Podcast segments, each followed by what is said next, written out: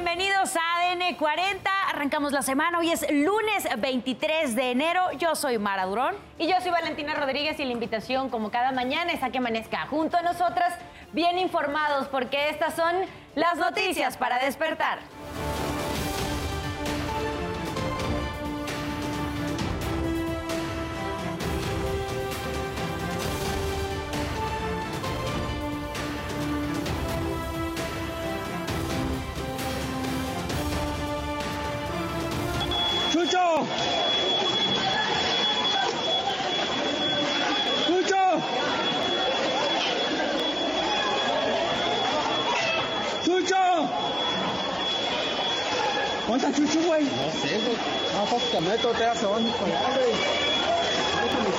Balacera en Palenque clandestino de Michoacán dejó un muerto y tres heridos. Localizan en el Estado de México a la menor que había desaparecido en el paradero de Indios Verdes. Concede en prisión domiciliaria a Juan Antonio Vera Carrizal, agresor de la saxofonista María Elena Ríos. Muere coronel de la Sedena tras ser emboscado por hombres armados en la zona serrana de Michoacán. Celebración de Año Nuevo Chino termina con tiroteo que dejó 10 muertos en Monterrey Park, Estados Unidos. No se pierda más adelante la buena noticia del día. Le mostraremos una secundaria de Nuevo León que instaló bicibancos para los alumnos. Van a evitar de esta manera la ansiedad y fomentar también el deporte mientras se encuentran en clases. ¿Y qué ocurrió la madrugada de este lunes? Nos los cuentas tú, Isidro Corro. Adelante. Muy buenos días. ¿Qué tal amigos? ¿Cómo están? Muy buenos días. Buen inicio de semana. ¿Qué ocurrió durante esa guardia nocturna? Enseguida les ofrezco un resumen en materia policíaca. Vámonos a la zona de Iztapalapa. Tuvimos una balacera que dejó como resultado dos personas muertas a tiros. Esto ocurrió en el cruce de las calles Fresno y López Portillo en la colonia Consejo Agrarista Mexicano. Esto como referencia a espaldas del reclusorio Oriente. Esa pareja se encontraba en este lugar donde, de acuerdo a la policía, se trafica droga. De hecho, la policía investiga un posible ajuste de cuentas. Hay más información en la asimilación del Parque de la Juventud, en la zona de Coyoacán, fue asesinado un hombre de aproximadamente 50 años de edad. Eso ocurrió en el Parque de la Juventud, localizado en la esquina del Rancho del Mar y Rancho La Estrella. Todo apunta, de acuerdo a la policía, a un posible robo, pero tampoco descarta una agresión directa, ya que en el lugar se encontraron siete indicios balísticos. Amigos, reporte que tenemos esta mañana. Isidro, muchas gracias por la información. Queremos invitarlos también a que se mantengan al tanto de nuestro sitio web. Es www.adn40.mx. Aquí podrán encontrar toda la información que necesiten y en el momento que la requieran. Las calles en la Ciudad de México en este momento registran buen avance. Avenida Florencia, de Avenida Chapultepec hacia Paseo de la Reforma. Aún así, si es que va a transitar por las calles de la Ciudad de México, tome precauciones, salga con tiempo para evitar que se le haga tarde.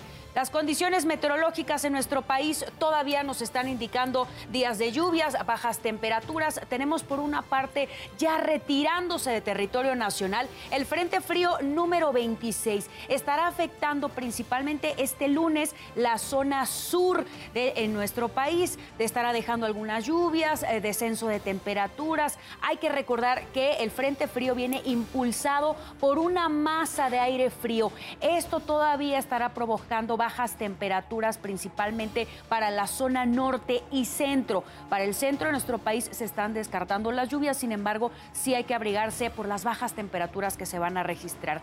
El fenómeno que estaremos muy pendientes es el frente frío que se estará aproximando a nuestro país. Espera que ingrese este lunes el frente frío número 27. Además, estará dando origen a la cuarta tormenta invernal de la temporada, dejando principalmente para el noroeste de nuestro país ambiente muy frío, principalmente las primeras horas del día, rachas de viento que podrían alcanzar hasta los 110 kilómetros por hora, lluvias. Hay que extremar precauciones con estos fenómenos que se estarán acercando a nuestro país. Abríguese muy bien para evitar enfermedades.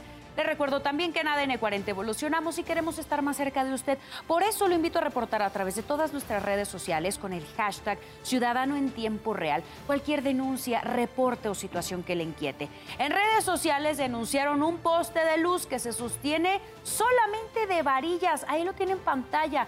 Se ubica en Canal de Mirantes, en la alcaldía Tlalpan. Les recuerdo que mi compañera Saraí Uribe estará a las 12 del día leyendo todo lo que nos manden con el hashtag Ciudadano en Tiempo Real. 5.35 minutos de la mañana seguimos con la información y lo hacemos con el siguiente resumen. Un conductor captó el momento justo cuando un tráiler se voltea y parece que aplasta una camioneta que estaba estacionada en el acotamiento. Eso ocurrió en el kilómetro 77 de la carretera Mexicali-Tijuana, a la altura del municipio de Tecate, Baja California. El automovilista que graba el percance estaba estacionado ahí en la carretera y señaló que la carpeta asfáltica estaba cristalizada, razón por la cual no se podía circular y señaló que ya había otro accidente carretero. Pero en ese momento el conductor de un tráiler intenta cruzar y vuelca la unidad. No se informó la situación de los tripulantes de la camioneta.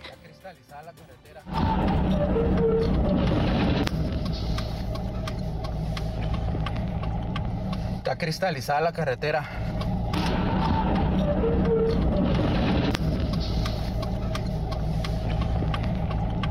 Está cristalizada la carretera. Ocurrió una balacera en la carretera Jalapa-Veracruz que dejó seis personas fallecidas y una más resultó herida. Por estos hechos, las fuerzas federales y estatales mantienen el código rojo para dar con el paradero de los agresores. En redes sociales circulan varios videos en donde se pueden escuchar las detonaciones y también ver los cuerpos de las personas y camionetas baleadas. El gobernador Cuitláhuac García informó que estos hechos violentos presumiblemente fueron por un ajuste de cuentas entre bandas de la delincuencia organizada. Y el Departamento de Justicia de Estados Unidos encontró seis documentos clasificados más en la casa del presidente Joe Biden en Wilmington, Delaware. Según el abogado de Biden, el mandatario ofreció acceso a su casa para permitir que el Departamento de Justicia realizara su búsqueda. Esta es la tercera ocasión que encuentran archivos clasificados en posesión del mandatario. Y miles de personas protestaron en las calles de París contra los planes del presidente francés Emmanuel Macron de formar el sistema de pensiones. Su objetivo es elevar la edad de jubilación hasta los 64 años. Además, las mujeres aseguran que el trato para ellas es aún más injusto, pues trabajan más y ganan menos. 5 de la mañana con 37 minutos. Pasando a temas de urbe, localizaron viva a la joven que había desaparecido en el paradero de Indios Verdes. Esto fue lo que ocurrió. Ni una más, ni una desaparecida más. 48 horas sin saber nada de ella. María Ángela Holguín, de 16 años, fue localizada, viva. ¡Sí se pudo! ¡Sí se pudo! Si quiere bajar la ventana de ahí, por favor. ¡Sí se pudo! Señora, ¿cómo vio a su hija? ¿Cómo vio a su hija, señora? Muy bien, la atención excelente, todo bien. Muchas gracias. Muchas gracias, Satanás. ¿Qué se puede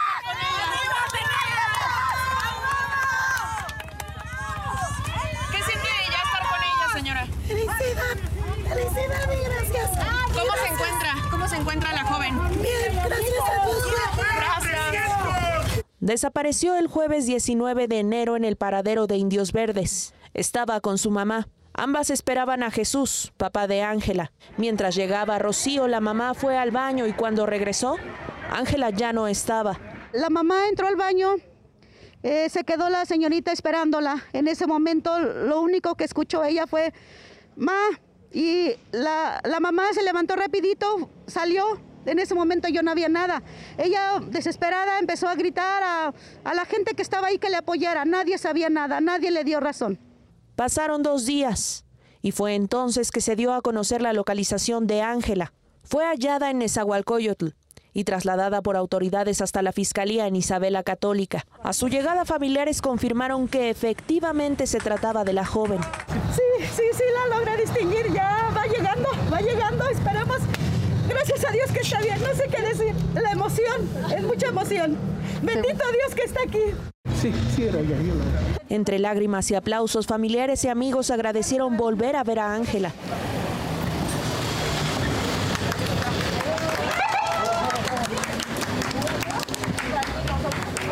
Minutos después arribó Rocío, una madre visiblemente conmocionada. Con un rostro desencajado.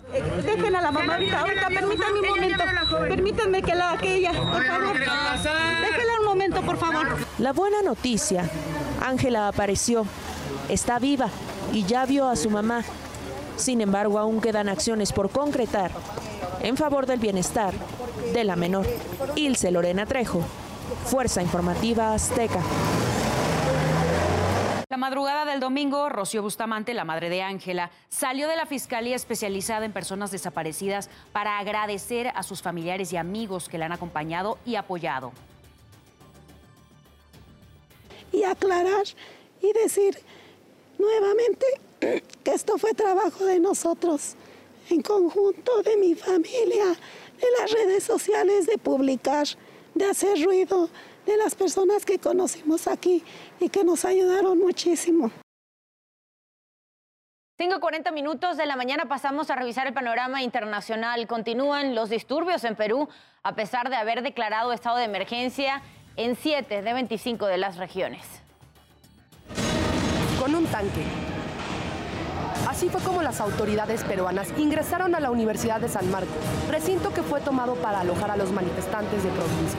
205 personas fueron detenidas, todos acusados de allanamiento de morada y robo. Los policías han ingresado, así con fuerza han sacado a todos los, manifestantes que se encontraban dentro de la universidad.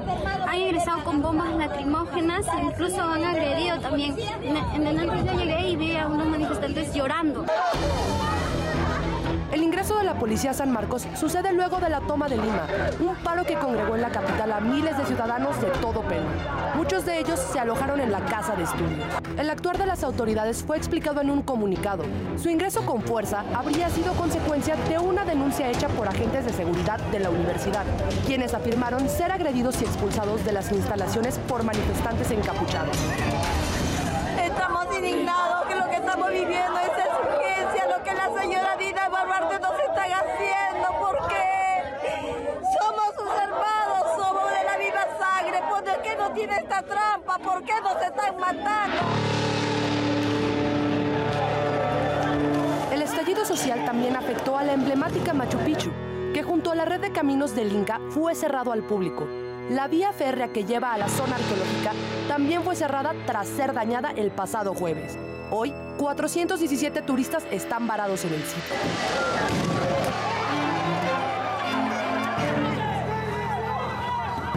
Pesar del estado de emergencia impuesto en 7 de 25 regiones peruanas y que la presidenta Dina Boluarte ya es investigada por genocidio, las protestas parecen no cesar. Los manifestantes afirman que continuarán en las calles hasta que Boluarte renuncie, se forme una asamblea constituyente y el exmandatario Pedro Castillo sea liberado. Maris Espinosa, Fuerza Informativa Azteca. Policía de California encontró un cuerpo en una camioneta blanca involucrada en un enfrentamiento con agentes de Torrance.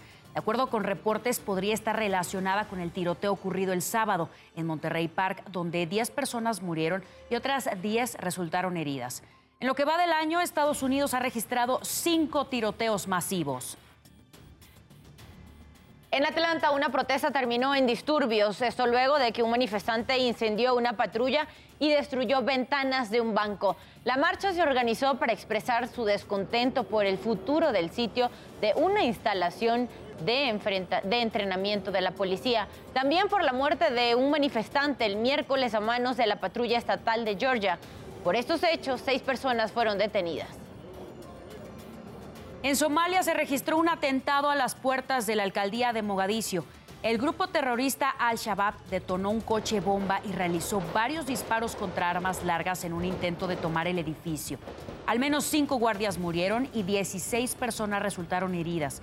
Elementos de seguridad lograron repeler el asalto a la alcaldía. Al-Shabaab realiza con frecuencia bombardeos y ataques con armas de fuego contra objetivos de Mogadiscio y todo el país atacando al gobierno central de Somalia desde el 2006.